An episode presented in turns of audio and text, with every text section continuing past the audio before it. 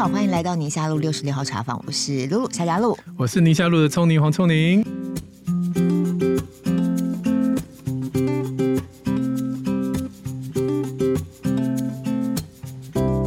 其实大家知道为什么我们每次节目都录很久了吧？因为我们才第一个主题，我们已经已经差不多要结束了，是不是？赶快赶快，我们 下一位。J J J J 知道不知道今天怎么在线上可以举个手，说希望节目能长长久久。如果哪一天没有 Podcast，没有宁夏路，我们要怎么寻求教养孩子的资源呢？不用怕，J J，我这可以从第一集开始，可以从对。应该会很听很久。对，下一位是两个女孩，两岁跟四岁半的职业妈妈。嗯、她说，工作正在冲刺中，很难顾及小孩，没有和父母同住，所以没有援手。遇到工作正要提升升迁前的关键一年，小孩也是需要人陪的时候，要怎么调整呢？就我说，这种挣扎就是在孩子的年纪也会有很大的影响，然后自己工作的状态也有很大的影响。嗯、偏偏其实就一个人的人生来说，这两件事情常常会卡在同一个阶段。对，就孩子还很小，是需要照顾的时候，你的职场上也正是你要打拼的时候。对，我又要再放闪，就是我这一辈子都非常记得我老婆做的这件事，就是我我们要结婚要生小孩的那一年，其实她本来被公司。要 promote 到就是国外的那个，我也不知道是总部还是哪里，嗯、然后就是想要在那边过一年之后要回来要升主管职，嗯、他就为了跟我一起生活，为了生小孩，嗯、他就不去了，因为爱你，对，因为爱我，嗯，然后他那那一年他还拿了一个公司就是最优秀的员工的奖杯，一直放在我们家客厅，嗯，就是让我记得说当年他曾经是站在。那个位置在职场上是这个位置，但是他他为了我们家做这样的一个牺牲，嗯，对。那我没有要所有的人都做这样，我也不觉得这个牺牲是一体适用的。我只是说，身为一个有感的老公，我会一直记得这件事情。就是我没有要求他，但是他主动的说没关系，嗯，反正那个很真的很感动，嗯，对。那但是我觉得，如果他当年选择是要出国，其实。那也是我们另外一条路，那也是没有问题的。可能现在生活的样态就不一样了。对对，对，对，或许，哎，或许你就跟他一起出国了。我可能对，但我就不会在马偕医院了。然后我们就没有宁夏路了。呃，讲到这里，哇，感谢 Grace。不是这样吧？搞不好我就是那个，对不对？就是在其他地方创业家这样。我就是爱惜，有没有？好，所以这个。我觉得怎么调整是一个很大的题目。嗯，身边如果没有长辈支援的话，我觉得就是靠夫妻两个人。很多事情我觉得是技术层面啦，对，总是有办法。而且你刚刚一个讲工作，一个讲照顾小孩啊，你不可能全部都倾向工作，然后小孩完全配套是零趴，不可能。对，你只是说一个可能是百分之三十、百分之七十，对，好，或者是四十六十，看你怎么分配而已。呀，但是在那个。光谱的移动的过程当中，我觉得总是会找到一些技术好方法去支撑你自己，然后孩子照顾你就我过得去，我不会觉得这么内疚。嗯、有些妈妈的心头内疚，我觉得真的爸爸不懂。就像我那天晚上跟我老公讲，我就觉得你闭嘴好了，就是你没有办法理解妈妈到底在卡在哪里，在卡什么。宁可在厕所里，就是去 你去，你拿你手机去厕所。好吗？不要出来。豆豆说：“爸爸们在厕所有个任意门。”对啊，就是我觉得那好像是专属于妈妈内心的纠结。我好像我也没有办法说到他完全懂。然后他讲的话，他想要安慰你，真的不懂，真的就不到。而且我们我们的角色讲的话，其实带有不同的意味。就是也许我们讲的话，换一个人讲，没那么听起来，妈妈没那么对对对。但是因为妈妈们会把她现在所处的混乱的。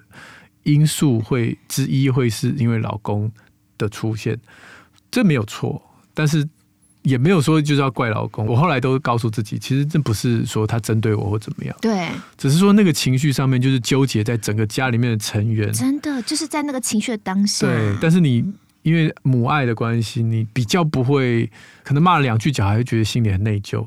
所以你把这整个混乱当中对小孩占的成分虽然有，但是你会把它稍微压制一下。那但是爸爸不会，你你会把爸爸直接卷入那个风暴当中。真的。所以我们就就是摸摸鼻子，对，摸摸鼻子。所以我其实想要讲的是，你不管你最后定锚在哪一个点上，你在光谱上你要怎么样分配，不管你定锚在哪，你的选择是什么？嗯，我觉得选了之后，我们就是就不后悔。对对，就不要。然后千万就是知道，你今天做这样选择跟做那样选择啊，在你的人生可能最后出来的那个样子是不一样的。但中间不一定有什么好或坏。对，就我们有信仰来说，就是神带我去的那个方向。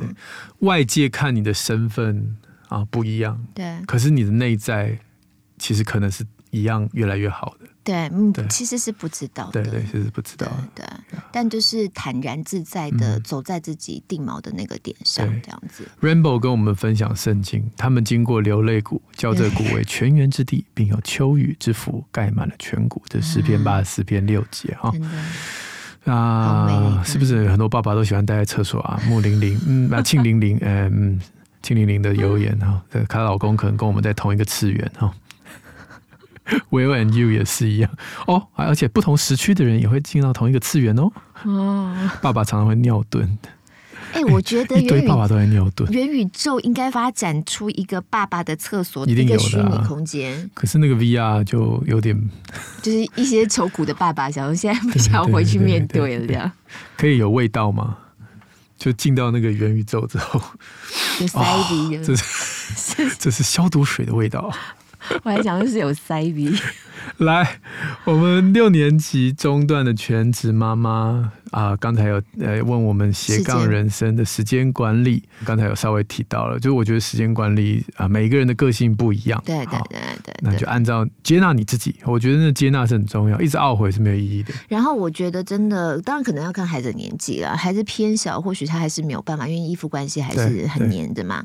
但稍微大一点的话，就把自己的需要、嗯、你的挫折、你的什么。就比较软弱的那一面，真的也就跟孩子分享。嗯、那孩子其实会懂，妈妈需要个 me time 的。嗯哼，孩子会自己把那个时间释放出来。甚至我知道有些孩子还会鼓励妈妈说：“像我那段时间，就是跟他们这样抱头痛哭之后，隔天早上，我记得我们家小孩就跟我说：‘我觉得你可以跟你朋友一起去玩个几天呐、啊。’我说：‘我可以吗？’嗯、他说：‘可以啊，你可以去个两三天呐、啊，什么五天呐、啊。’他们自己主动讲的。对对，那是你头头都说这谢谢，但是你都不会做，对不对？可是你知道有，你知道可以这么做，嗯、就是、就说他不是对你来说好像，因为刚刚在讲时间管理嘛，嗯，就是你的时间有时候卡的很怎么样的时候，它不像你想象的卡的那么的紧，或卡的这么的没有办法分配，嗯，对，你把你的需要有时候跟身边人一起分享，他们会释出的那个善意，会让你觉得说，哇，对，那我还有，我可以把这个时间，其实我可以挪出来做些什么什么事情，这样子，嗯，对。好，我觉得今天还有一个问题，一宝妈说，两位主持人在养育孩子的开始，怎么把圣经真理教导在孩子的生活心里？想听一听，聊一聊，给自己有个方向可以努力。我觉得要先给自己，对，不是先教孩子，我自己啦，尤其是刚开始，完全同意，完全同意。对，因为孩子其实，在刚出生还是混混沌沌嘛，或他的需求很生理性的哦，你要饿了就吃嘛，尿不湿了就换嘛。累了就睡嘛。可是对妈妈、对爸爸来说，是人生一个很大的不一样。对，对，包含怎么看待生命。对，妈妈有一个生命从我身体出来，然后你会觉得哇，这个生命我要为他未来负责吗？对，或是他以后我可以做得好吗？我可以把他教好吗？嗯，经济上的各式各样的那种各种责任。嗯。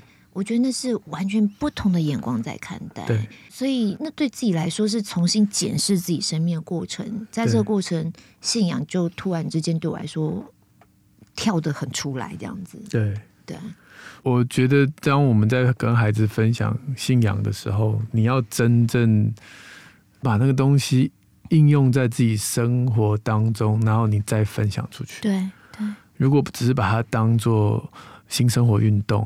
什么整齐清洁简单，朴素，迅速确实确实。对，这个就像你看，我们背了那么久，但其实我们这一辈子也从来没有真的去把这每一项都做到嘛。嗯，所以那个东西，呃，信仰这个东西，必须要是你自己从当中得到的那一个部分去分享给孩子。那至于他要不要跟着你是同样的思考方式，我觉得那个不需要强迫。我觉得这个最可怕就是。我们希望孩子能够有这个信仰，然后我们又希望他的信仰是跟我们想的是一模一样的。那这个时候，我觉得对孩子来讲就是个压力，因为我明明就是上帝创造独立的个体，为什么要每一个人认识的上帝其实都会有一点点面向不同？真的。好。当你是一个很需要被包容接纳的时候，那个上帝的形象就会特别对，在圣经里面那个形象就会特别感动。对，但有些人不需要这么多的这个，他需要很多。像我的父亲，他常常觉得圣经里面对于很多的啊、呃、道德上面的十诫啊、什么诫啊，他觉得这个东西让他生活能够有一个。不被风吹来吹去的感觉，也是他的定锚点。他的定锚点，他觉得这样。嗯、那他在圣经里面，他就特别喜欢这些，但他不会用这些。我父亲很好一点，他不会用这些来规定我们。嗯、他只是说他觉得这样很好。嗯，但是他也知道我们个性跟他不同。嗯，所以先让这个信仰是在你生命当中是融为一体的，然后把你那个感动跟你的孩子分享，然后接下来你的孩子要怎么接受这个信仰，或者是认识他的神，那是他的事。嗯。我从来不会觉得说这件事情就是我的事，那是他的事。嗯，那我只要爱他，给他这个好的礼物就好了。你送一个人礼物，不会规定人家怎么用嘛？对对对。对，我觉得这个，对，有朋友送我那个咖啡机。然后后来我才发现我从头到尾用法的错，但是我照样喝，照样我觉得很开心啊。就煮出来是咖啡，不会变啤酒。对啊，对啊，那他就一总不会就是说好像亲门踏户到你家说 不是啊，是这样，拜托，我都送你了。对，不可能嘛。对对对对对，我跟你想法真的是这样子，只是说当然孩子再大一点，你就像你会讲绘本，你会讲故事给孩子听一样。有的时候我们的取材内容可能会来自于圣经的故事，什么挪亚方舟啊什么之类的，大概只是哦。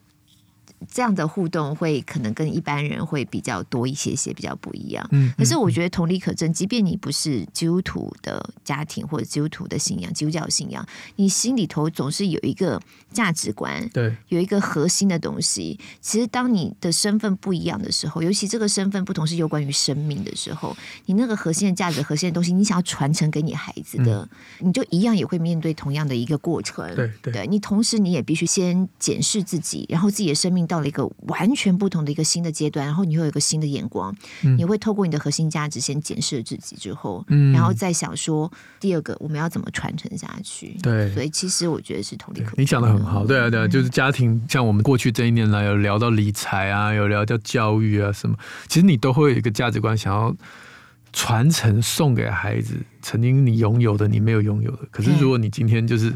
捏着他的脖子去，那可能结果就跟你想的是完全相反。对啊，对啊，像理财老师讲需要跟想要，如果我们自己对于需要跟想要的那个核心价值都摸不清楚，然后我自己老是把我我，我认为的，你认为的需要，就是我都觉得只是想要。对对对对对，或我觉得是是需要，其实想要，那你自己都很混在那里，那怎么跟孩子传承这个价值？对啊，对啊，嗯，好，我们来看一下这个 bamboo。北部如果在的话，可以跟我们举个手哈。高敏感儿的教养，妈妈时间完全被绑住，该怎么有成就感跟价值观？我觉得这个是很难的。在本部在本部，本部开开个麦，还是你也在上班？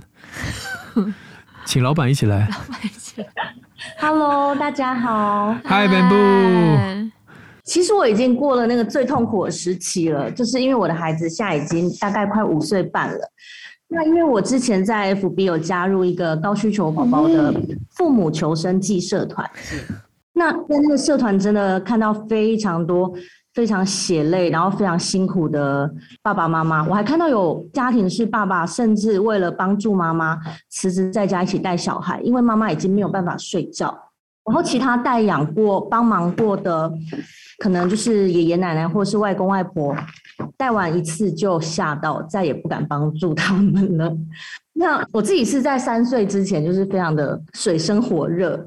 那我觉得在这个过程当中，像之前听 Podcast 的时候讲到那个听到高敏感的那一集，然后我就立刻去买了黄医师推荐的书来看，然后看完之后才发现说，哦，原来我的孩子是属于。高敏感、高刺激的，在年幼的时候反而会更累，因为上次写说高敏感、高刺激学龄前，他在家会是这样的状况，但他对外反而会变成高敏感但低刺激，因为他会害怕，所以他所有的经历都是从我醒来一直到睡觉。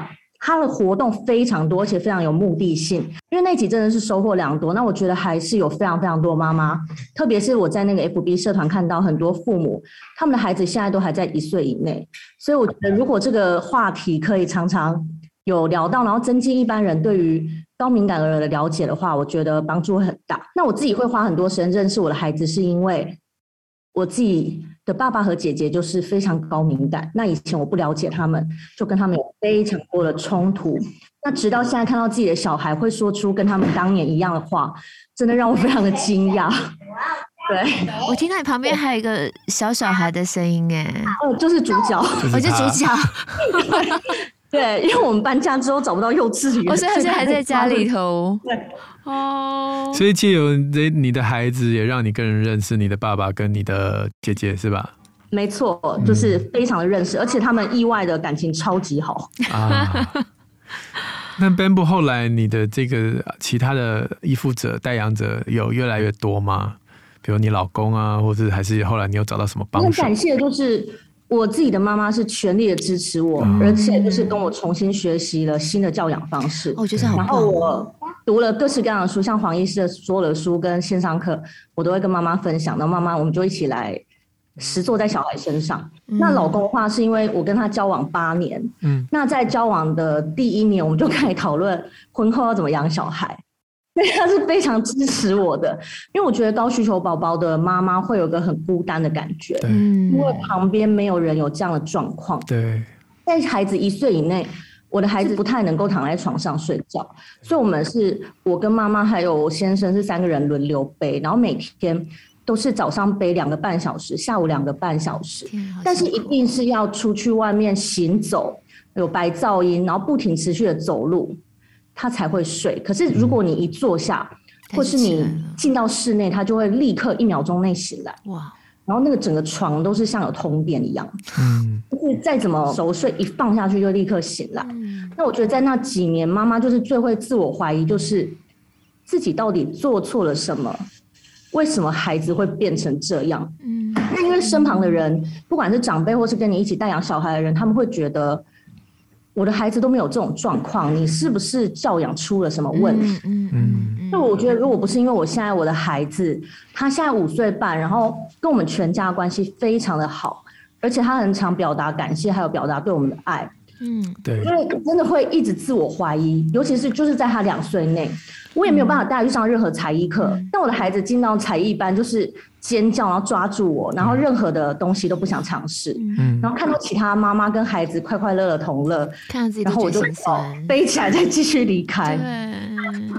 但我觉得在那个过程当中，就是会有种觉得别人好像带一个、两个、三个没有什么状况，那为什么我们一个小孩可以带成这样？所以我知道最近就是终于怀了第二胎。哇，恭喜恭喜！哦，就是大概出生的时候就隔了六岁这样。嗯。其实我们目标是三宝，但是我们真的卡关卡非常久。对，然后就很期待之后，如果题目就是有可以聊到高敏感的部分，而且我也很希望就是有很多的成人可以认识自己的高敏感而接纳自己。我觉得真的在很多高敏感的妈妈身上，我们都听到类似的故事。但是我觉得今天 Bamboo 给我们太棒的一个愿景。对啊，就是一个一个一个画面，我刚刚就在想说成就感跟价值感，现在其实。对对，就是成就感跟价值感开始在累积起来的人哦。在这个时代养孩子，你可能不能想说我就一打一啊，一打二啊。我觉得那个要同生共养，对对对，因为你的孩子会把你当上帝。嗯，那你就知道当上帝有多累了，因为他什么事情，尤其是高敏感的孩子，他每一个碰到的困难，每一个碰到的新的刺激，他都需要你的羽翼来遮盖他。嗯，那你又不是上帝，你是一个有血有肉的血肉之躯，你睡眠不足，你。我觉得那个很太辛苦了，对对对，对，所以多一点的代养，多一点像她有她老公，有她的妈妈，我觉得这些支持者让她能够度过这段时间之后，哎，其实高敏感的孩子是长大之后，他其实是更贴心，更有那个同理的能力，因为他能够感知到，对对对对对，其实是非常非常有成就感的，在我们今天的这个主题上，对对，太棒了。真的是 Bamboo 多多跟我们分享你的最新的进展，嗯、又怀了第二胎嘛？哈，对对对，好，好。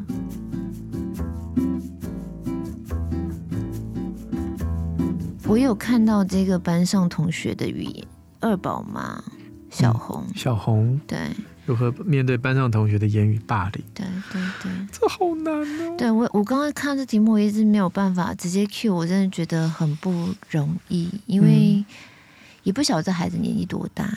嗯，但但我觉得现在孩子可能是因为从小他们接受到资讯也够多了，对，所以他们在使用语言上面，或他们对人知道怎么样去用语言。去做一些我想要达到目的，情绪上面的去刺激我什么的，我觉得他们是真的有这样的能力，而且有些孩子是真的可以，因为我也曾经听孩子讲一些话，就是就脆心的那种，对。对，就是不要觉得孩子好像都有些可能真是童言无忌啦，就讲什么自己也搞不清楚的。对，但我觉得现在孩子因为得到的讯息实在太多了，他们真的可以说出一些话，让你觉得天哪，嗯，你是为什么这样的年纪能够讲出这样的话？回头要怎么跟孩子沟通？我觉得这这实在是太 难，而且重点是你在学校有的时候跟老师在讲这事情，老师可能还会觉得你家长大惊小怪啊，嗯、或是那个孩子可能在老师面前表达的样子跟不一样，又对又不一样，对对。其实我们曾经有聊过霸凌那一集嘛，我觉得真的是要观察自己孩子的状况。第一点呢。我倒也觉得不要什么事情都直接都说是霸凌，就霸凌还是有个定义。你之前有讲的非常非常清楚。有的时候只是孩子之间真的是有段时间打打闹闹或相处不愉快。我们每个大人都会有我们不喜欢相处的对象嘛。我也没有要求说我要跟所有人都做成好朋友，所以我也不会要求孩子你一定要想办法跟所有人都交好，就是人际关系到维持到很好，嗯，也不用。但是当你关系不好到变成是霸凌，我觉得中间还是有一点区隔的。就小孩吵吵闹闹到霸。霸凌是有区隔，那我觉得还是要先把状况先理清清楚。但真的是确认了，然后对孩子确实是造成压力了，甚至那个压力已经去影响到他的日常了。我真的有时候觉得，我们沟通如果尝试做过，实在没办法，还是回到之前的那个结论呢，就是先离开那个环境，如果可以的话。嗯，因为那时候我们讲说，在制度上面，第一步当然就是先跟老师讨论。对对，就我们该做的。对，那不管是言语或肢体的霸凌，其实在学校都有一些规范，就是它会有一个呃一个系统，必须要在多少时间之内要成立一个小组，这样调查这个事情。嗯，所以理论上学校负责任的学校应该是会开始启动这件事情。那如果说在跟老师的沟通当中有这个觉得挚爱难行，然后这个学校是没有王法的，那这时候我才说你是不是就要离开？因为很多人就说那就以暴制暴。嗯嗯、呃，这就是社会的缩影。一个公权力不彰的地方，那有暴力行为的时候，你就只好以暴制暴。那干嘛要让我们的孩子在这种？就是公权力不彰的地方呢，如果这个学校是没办法处理，但是后来我们那天那一集有提到制度面了。嗯，不过我想多提一点，也就是在上次我们跟这个学思达的张张慧成老师聊过，制度是一回事，内心的强韧度是一回事。对对对，你跟孩子聊这些事情的时候，你可以先问他的感受，嗯，那去了解他这个讲这句话会让你生气，他背后的。冰山底下，内心为什么会对这个话不开心？嗯，他有什么样的能力可以建立说不被这些话语所激怒？对，同时家长也很生气啊。有的时候我们比孩子更生气，所以我们要问一下说，说我们这个愤怒的底下，到底隐藏了什么东西，让我们没有办法很理智的去面对这样？触动我们童年的经验、回忆，或触动我们人格上的某一个我们最不想看到的地方？或许在这个对话当中，即便那个制度好或不好，就是这个学校处理的好或不好，但至少我们都可以啊，彼此在孩子身上能够找到内在的力量，在你自己身上找到这个可能需要去做调整的地方。我觉得这个可能对话会比刚才讲到说啊，就是一言不合就。转学可能还来得更重要，再更深刻一点了。对，有的时候就是你要怎么样解决这个问题是立刻性的，可是除了这个表面问题的解决之外，对，还是要再更深入的去思考一下，可能才会比较对于未来如果碰到类似的事情的时候，我们才会更清楚，原来我们自己内心世界，就像你刚刚讲的，我们要觉察那个冰山。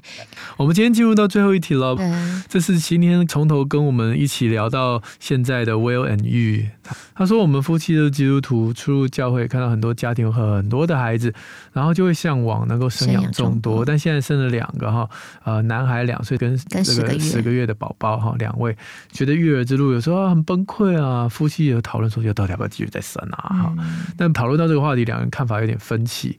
那他说，我们两个一个两个，一个三个小孩哈，能不能分享关于生养众多的看法？谢谢。哎，吴有人玉可以举个手啊，可以开麦，我们也可以一起聊一聊。如果你还然后、哦、还在还在，开个麦跟大家打个招呼吧。我看到你们全家福了。你看全家福在哪里？啊，我看到了，在那边，好可爱哟、哦。这显然是最近照的啊，因为那个十个月的看起来那个就是十个月的，对，好可爱。你们住哪里？我们有猜对吗？你回答。我们住 Houston。啊，都错。Houston。美西，美西。所以现在是几点啊？九点四十八。OK，刚刚好。对对对对对。对，所以你们本来想要生几个，或者是爸爸想生几个，妈妈想生几个？其实我们结婚之前也有讨论过这个话题。那时候我们的共识是说，我们就是都不要避孕，你有几个就几个，嗯、就跟拎刀妈一样。对，我刚刚也想到拎刀妈。拎刀妈现在生了第六胎，生之前还骨折。对，我们知道。因为我们在台湾去了这个教会的牧师，他们生了七个孩子啊，所以我们每次出入教会看到好像都是三个起跳啊，对，所以我们就对于生孩子这件事情，就是好像会觉得，哎，生很多也也不错啊。那之后，现在现在这个已经生两个之后，你们之间下修到几个数字呢？卡在哪里？这分歧点，嗯，有点有点生不下去。而且而且，其实是我的先生觉得够了，嗯哼，嗯哼，但妈妈觉得还可以。对，因为我就觉得两个都是男的，就很想生一个女生。啊、OK。哦，我对女儿有私心的，真的是比较偏好。我以前对，你连生三个偏好什么？对，我就是生女儿专门户。我没有，我以前就觉得哈，我可以。不要有儿子没有关系，但我一定要生到女儿，真的那种感觉。就、嗯、但是神很恩待我，就是给我三个就女儿。所以每次问到我儿子的事情，我就觉得哦，天哪，那另外一个世界。对，我觉得这样讲可能会造成你们压力，但我觉得家里有女儿还蛮好的。你这样觉得哈？对对对，惨了，我惨了，真的。等下你们为了生生到第七个就。对，我倒是生养众多这个话题，我倒是真的要强调，不要被别人的价值观影响。哎。我记得那时候啊，在 Good TV 有一个节目，那很久很久以前，然后那一集就要讲说生孩子，他们就理所当然觉得小儿科医师就应该鼓励大家生育这样子。对，因为现在都没小孩。对对，然后我就想说，我宁愿破产，我也不要做这种事情。因为我觉得生小孩是一个很个人的事情，就是这个家庭自己的心智的状态。比如说，有些爸爸或妈妈，他就是很一板一眼啊，那他每一个孩子，他希望都能够达到一个很稳定、很高规格的，就不能有混乱的状态。那每多一个，对他来讲，就是生命中一个要再调整两三年的冲击。那干嘛要把？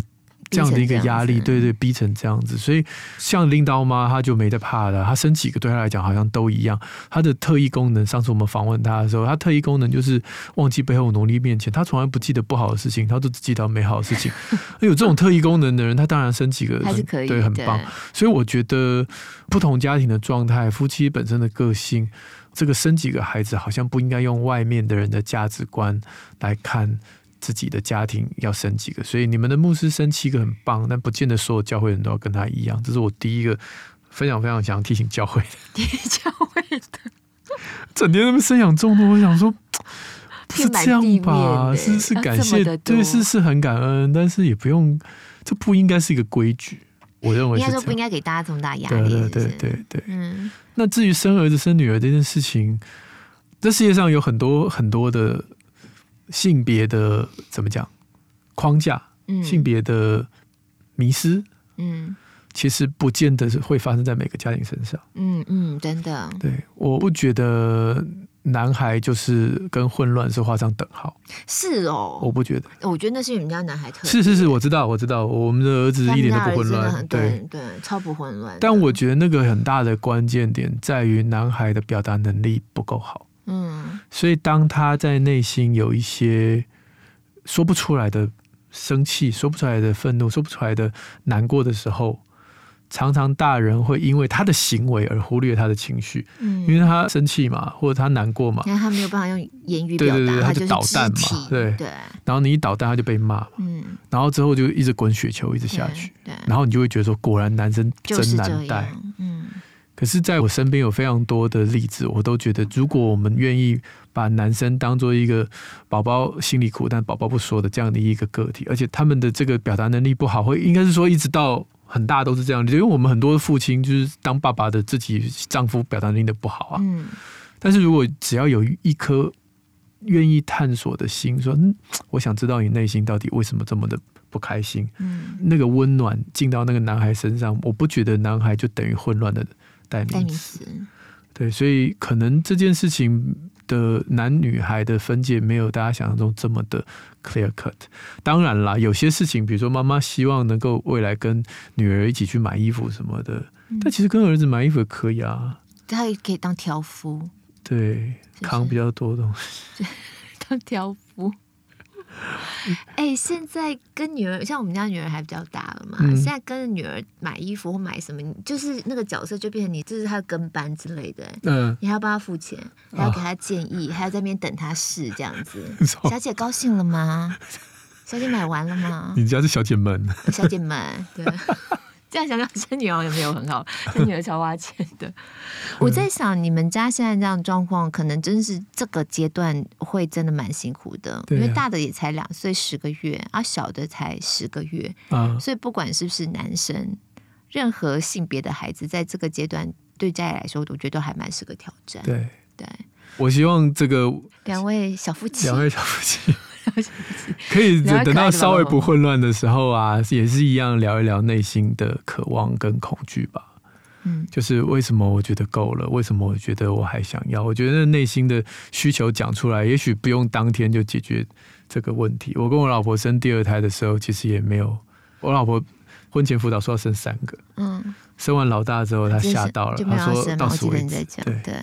那后来也是大概互相讲一下内心的害怕，他的害怕很明确了哈，就一看就知道，因为乱成一团嘛。嗯，那互相聊一聊，嗯，然后避不急嘛，就等。嗯那等到大家都能够有这个感动的时候，我觉得那就是上帝给你最好的时机吧。对啊，哎，好像夫妻之间都会有像这样讨论，就如果要预备结婚的时候就已经有讨论。像以前我跟我老公，我们在结婚前的分歧是在于他想生啊，我根本就不想生这样子。对，那其实那时候是还蛮大的分歧，尤其是不想生，生三个，这到底怎么回事？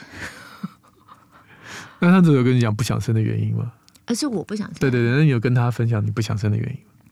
就觉得那时候工作在一头热上吧，就觉得好像有小孩没有。我从以前我就不是这么懂得怎么跟孩子互动的人，然后我看到小孩，我也很少会觉得哦好可爱啊什么的。以前啦，以前现在就会觉得小孩很可爱，嗯、但以前看到小孩就觉得啊，哦、好脆弱，就是啊还给你这样之类的。然后看小孩像我也不会用一个很精准的形容词去形容他，但我如果真的也不觉得可爱，我就说啊。长得好像爸爸哦，啊，不知道要讲什么，不知道怎么办，就好我就觉得我好像没有这个跟孩子互动的能力，啊、然后看到他不会很想要亲近这样，所以应该说我在结婚前我对孩子没兴趣，嗯。所以就不会特别想生，可能有兴趣是工作这方面，我觉得很有兴趣，我觉得哇，很多事情很想做这样子，大概是这样。但是你开启开启愿意生孩子，是真的就是一个沟通。然后我觉得对我来说，它是一个比例问题，因为我老公是百分之百的想要孩子嘛，哈，但是他不会给我压力说哦，你不要生小孩，那我们就怎样怎样，是没有。但你很知道说他的期待，对。那我呢，可能是个百分之七十的不想生，我百分之六十不想生，比例高的不想生。但你说真的。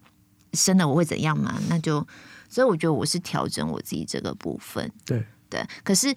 当我生到现在，生到现在好像以后还会再生，以后是没有了。就是到目前这阶段回头来看呢、啊，真的也是感谢主。我觉得人是这样子，这个我们好像以前有聊过，很久以前，在我们讲什么生不如死，我记得真的就是一年前讲这个题目，就生小孩这件事情。因为很多年前也觉得不想生或什么的，嗯、倒也没有要逼大家或是鼓励，好像哦，我们现在少子化，我觉得不是这个意思。就我来说啊，有些人生的感受就是没有。你就是没有，你没有小孩，你就是隔靴搔痒，你都没有那个感觉。对对，那个是因为它是关乎生命的嘛，所以跟孩子有关，或孩子出现之后的那种生命感受，就是关乎生命的，那是非常深刻的。那不是今天你得到一个工作，你被 promote 了，或你加薪了，你有个什么样的机会？我觉得是比那个再深刻很多很多很多的。对对对。然后学习怎么样委屈自己，学习怎么样牺牲自己。可是那个牺牲跟委屈，你是。甘心乐意，对，你是甘心乐意，然后你在这当中是有快乐的。对，我觉得那真的听起来好像很违和，就你又委屈又快乐，对，嗯，又牺牲，对。但那就很生命很深刻的东西，就是没经历过就不知道，就是这样，差别就是在这里而已。呀，对，嗯，Will and you，最后来给我们一点建议吧，对我们的节目，就不要一直插题，好不好？因为我们觉得很有帮助，感谢，谢谢，就是你们的每一集我们都会听啦。呃，嗯，能够忍受我们的岔题吗？忍受我的冷笑话，岔题都很有意义啊。那冷笑话可以吗？会不会觉得我们冷笑话有时候年纪就是太老了？那个真的是哦，我还是很想说你那无牙灰真的是，我觉得是你去年的经典。啊，我们谢谢你们大家一起上线，然后我今天有很多来不及回应的问题，小编会整理，然后我们之后再来在节目当中慢慢把它消化掉。对，慢慢，对，因为我们已经慢慢慢的，学坏了，你堕落了，你被我带坏了。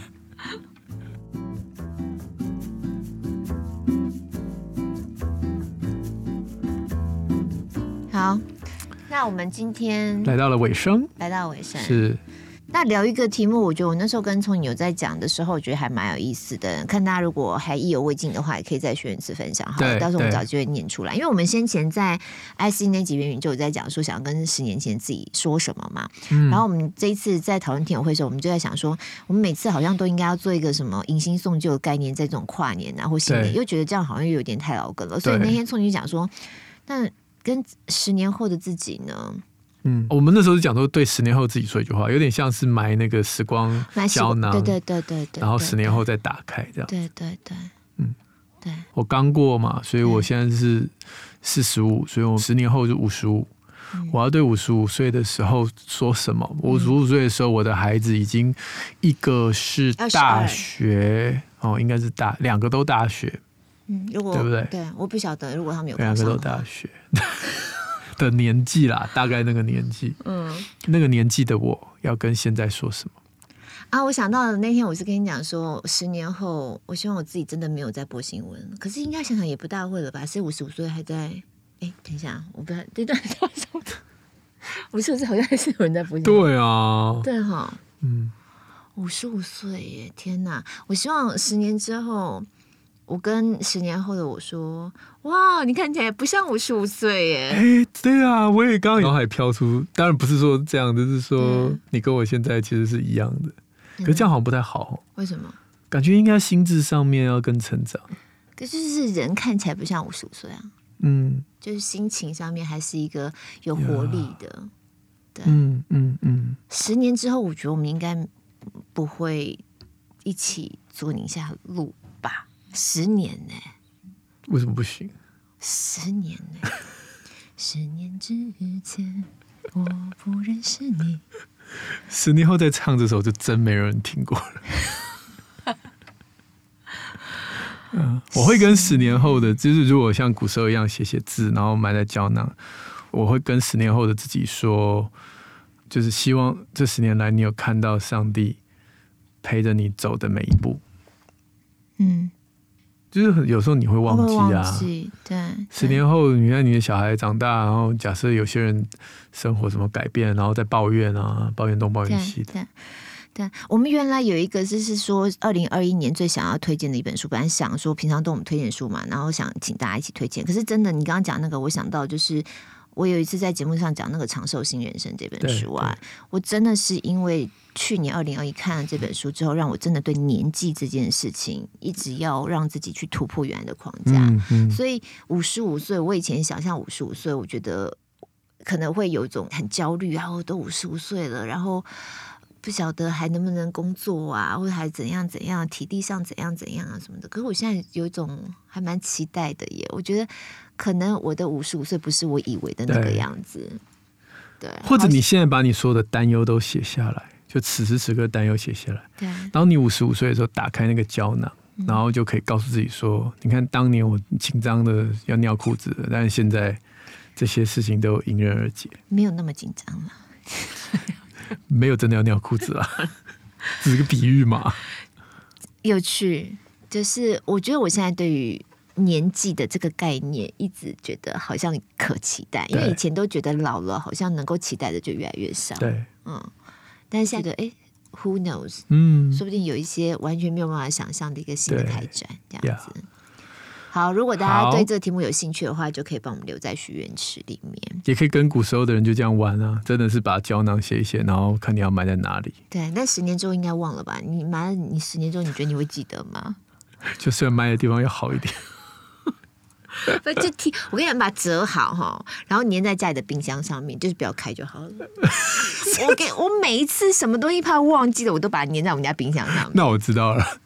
你可以把它写好，嗯、然后粘在你的那个辣椒酱，然后放在冰箱很底层，早就不见了。这样，哦、我们常会打开，就哎，这个酱，哎、哦，过过期十年了，有可能呢。我真的在我们家找到那种过期超久，十年有点夸张，但是大概五六年都有的东西。哎、哦，背后有一张纸，哎，这是什么？哇哦，哇哦，清该清冰箱了。好。最后，最后了。那我们也哎，我们那个推荐书的事情也请大家留言好了哈，欢迎大家能够留下你们，因为每次都我们推一些书在节目当中，那我也欢迎大家推你们觉得最感动，二零二一年读起来最有感、最想要推荐给同样宁夏路的听友们的书。那我们可以从这些书里面也找到一些灵感，那也会跟大家分享说这本书是谁推荐的，好不好？好。好，最后是彩蛋时间了。是因为每次呢，你都比较晚一点，你知道吗？所以我知道彩蛋时间要刚才不知道。是我有问，我也真的不知道哎。啊，不知道哈。嗯。祝你生日快乐，祝你生日快乐，而且这个乖乖就是要送给你。你知道为什么要送乖乖给你生日礼物吗？为什么？因为 Apple 超贴心啊！因为你上次说你每次生日以前都是元旦要放假，所以你很想带乖乖桶去给学校的同学，但都没有机会，所以他就准备。但我跟 Apple 说，你知道乖乖桶跟乖乖是不一样的吗？对啊。好。还有两个小礼物。还有两个小礼物。哇！是给谁的？你有不知道的吗？讲的一副只有我不晓得彩蛋一样。哇！宁夏路开播满一岁。撒花，因为有这么多茶房的好朋友跟我们一起创造每一集精彩的内容，期待二零二二哦！哇，真的耶，超酷的，超酷的，有每一集的有拍照的来宾，对对，嗯，对，谢谢，谢谢大家，谢谢小编。然后这一次是我们第一次尝试做 live 听友会，然后线上的模式，嗯，是大家给我们一些那个建议啦，好吧？然后对我们来说，虽然做这节目做这么长了，不过。还是很想看看有什么样的新的尝试跟新的可能，然后我们现在可能也还在 cooking 一些新的计划，对，嗯，然后等到确定的时候再跟大家做一个公告，这样子。是啊，然后大家可以看到露露非常的紧张焦虑，因为十二点三十四，天啊，十二点四十是他的死线，所以每一次我们上，因为我要上班了。我自从录这个节目之后，我上班就是总是迟到，我都就拍 C 工，就是我就是真的很谢谢大家。过去这一年多来，从我们刚开始做，然后就真的我们就是自己有话想说，嗯，心里有话想说。你今天歌很多哎、欸。怎么了？歌魂上身，然后就哎、欸，就莫名其妙，然后就开始做这个节目，也没有很大的预期，嗯、就是不知道大家听了之后，节目上架公开之后，大家听了之后反应会怎么样？对。然后就也担心说会不会做了没几集就没有梗了，不知道要做什么。因为我自己是做内容的人嘛，我知道你要持续产出内容不是一件容易的事情。对。所以且战且走的做着做着做到今天，嗯、然后。发现大家的支持、鼓励、陪伴，我觉得对我来说很重要。对，嗯，然后很感谢，是真的很感谢，谢谢，谢真的谢谢好伙伴露露，然后谢谢小编，谢谢所有的听众朋友们。嗯、我们还有一些这个后面的留言，大家待会儿我们会一个一个细细的品味，然后就请大家一起说声新年快乐，好不好？哦，那就真的可以唱恭喜恭喜恭喜你，啊！你今天歌太多，你歌魂上身。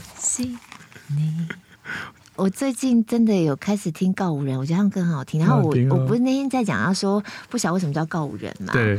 那因为我在车上放，我老公就问说这是歌，我就说告五人啊。然后他说刚五郎，是不是真的是这样？哦，是哦，是这样吗？他说是刚五郎，刚五郎这样子哦。嗯。哦，我不知道，我真的不知道啊。我想说，嗯，真的是因为刚五郎吗？我一直以为是五告郎啊，够了，不用再来了这样。哦、告人，结果是告五人，刚五郎。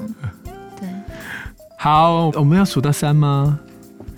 一、二、三，新年快乐！弟弟的声音真响亮，哦、对啊。好啦，大家新年快乐，二零二二，新年快乐，新年快乐。好了，请假，赶快回去上班。赶快回上班，老板在你后面啊，他也是很怒啊。十点四十了，老板在你后面，他也是很怒，你。拜拜，拜拜，下次见，拜拜。